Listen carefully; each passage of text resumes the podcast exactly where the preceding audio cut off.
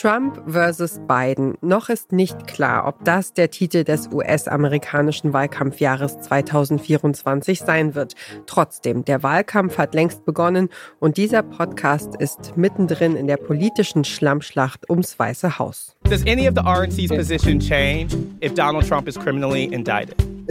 Again, we oh are- my gosh, I am not even going to go into hypotheticals. Why? I mean, that's a very likely. That's a that's a that's been a signal from. Thank you. Uh, that is.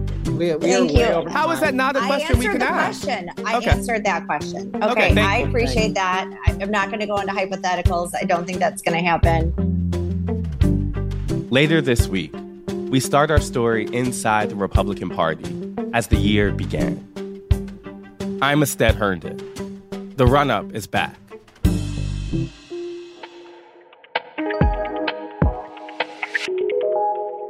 Ihr habt gerade Estet Herndon gehört. Er ist Politikreporter bei der New York Times und ihr hört den Podcast-Podcast von Detektor FM.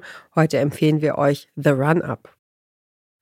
Lange bevor die Wahlplakate in den Straßen hängen, hat der US-amerikanische Wahlkampf schon begonnen. Und der Wahlkampf-Podcast der New York Times ist dementsprechend auch früh dran.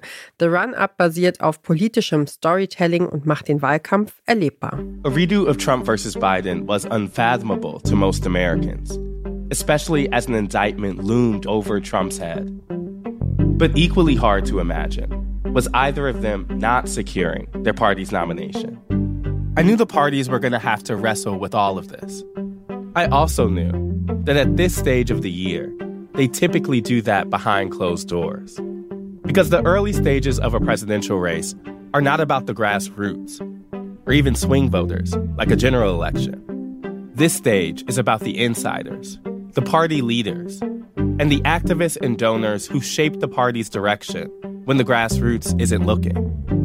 Es geht also um die politischen Puppenspieler im US-Wahlkampf, um die Leute hinter den Kulissen. Herndon ist überzeugt davon, dass die politischen Insider in dieser frühen Phase des Wahlkampfs am ehesten bereit sind, ehrlich über ihre Motive und Ziele zu sprechen.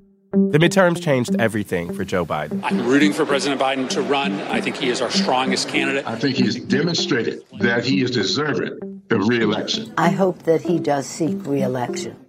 Party leaders were now lining up behind him. And against that backdrop, the party made an announcement that caught my attention. President Biden is proposing a major change to the presidential nomination process. They wanted to change the order in which states would vote in a presidential primary, His proposal would have South Carolina voting first in the nation. putting South Carolina first. If it comes to pass, Iowa would be no longer among the first states, and New Hampshire would no longer have the first primary.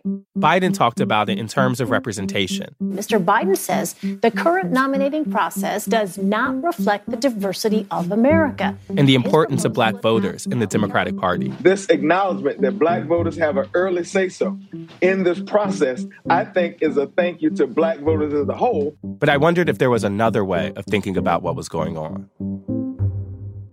Es sind die Details, die Hinweise darauf geben, wie dieser Wahlkampf geführt werden wird. Herndon als langjähriger politischer Reporter ordnet ein und erklärt, was eine neue Reihenfolge bei den Vorwahlen für potenzielle Präsidentschaftskandidaten bedeuten kann.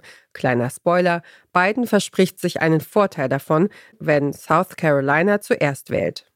Auch die ganz großen Debatten werden im Podcast aufgegriffen. Zuletzt ging es darum, wie sich Abtreibungsaktivistinnen aus der Demokratischen und Republikanischen Partei auf die Wahlen vorbereiten. And I think that it is important for those who are campaigning to be able to articulate the problem of how we got here, to be able to name that weaponized courts are a, a fundamental threat to our democracy. The Run-Up ist eine Produktion der New York Times, ein aufwendiger Podcast mit vielen O-Tönen aus dem Archiv, langen Interviews und tiefen Recherchen. The Run-Up ist keine Politiknachhilfe. Um alles zu verstehen, hilft es, die Grundzüge des politischen Systems der USA zu kennen. Durch das frische Storytelling ist der Podcast aber auch für Menschen spannend, die nicht jeden einzelnen Präsidenten der Vereinigten Staaten aufzählen können.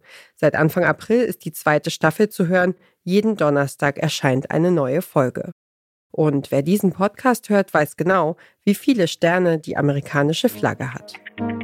Das war es auch schon mit unserer Podcast-Empfehlung für heute. Um keine Folge zu verpassen, folgt dem Podcast Podcast von Detektor FM auf Lekton, Overcast, TuneIn, Radio Player oder Downcast. Wenn ihr eine Podcast-Empfehlung habt, die ihr mit der Welt teilen wollt, dann schreibt uns eine Mail an podcastpodcast.detektor.fm.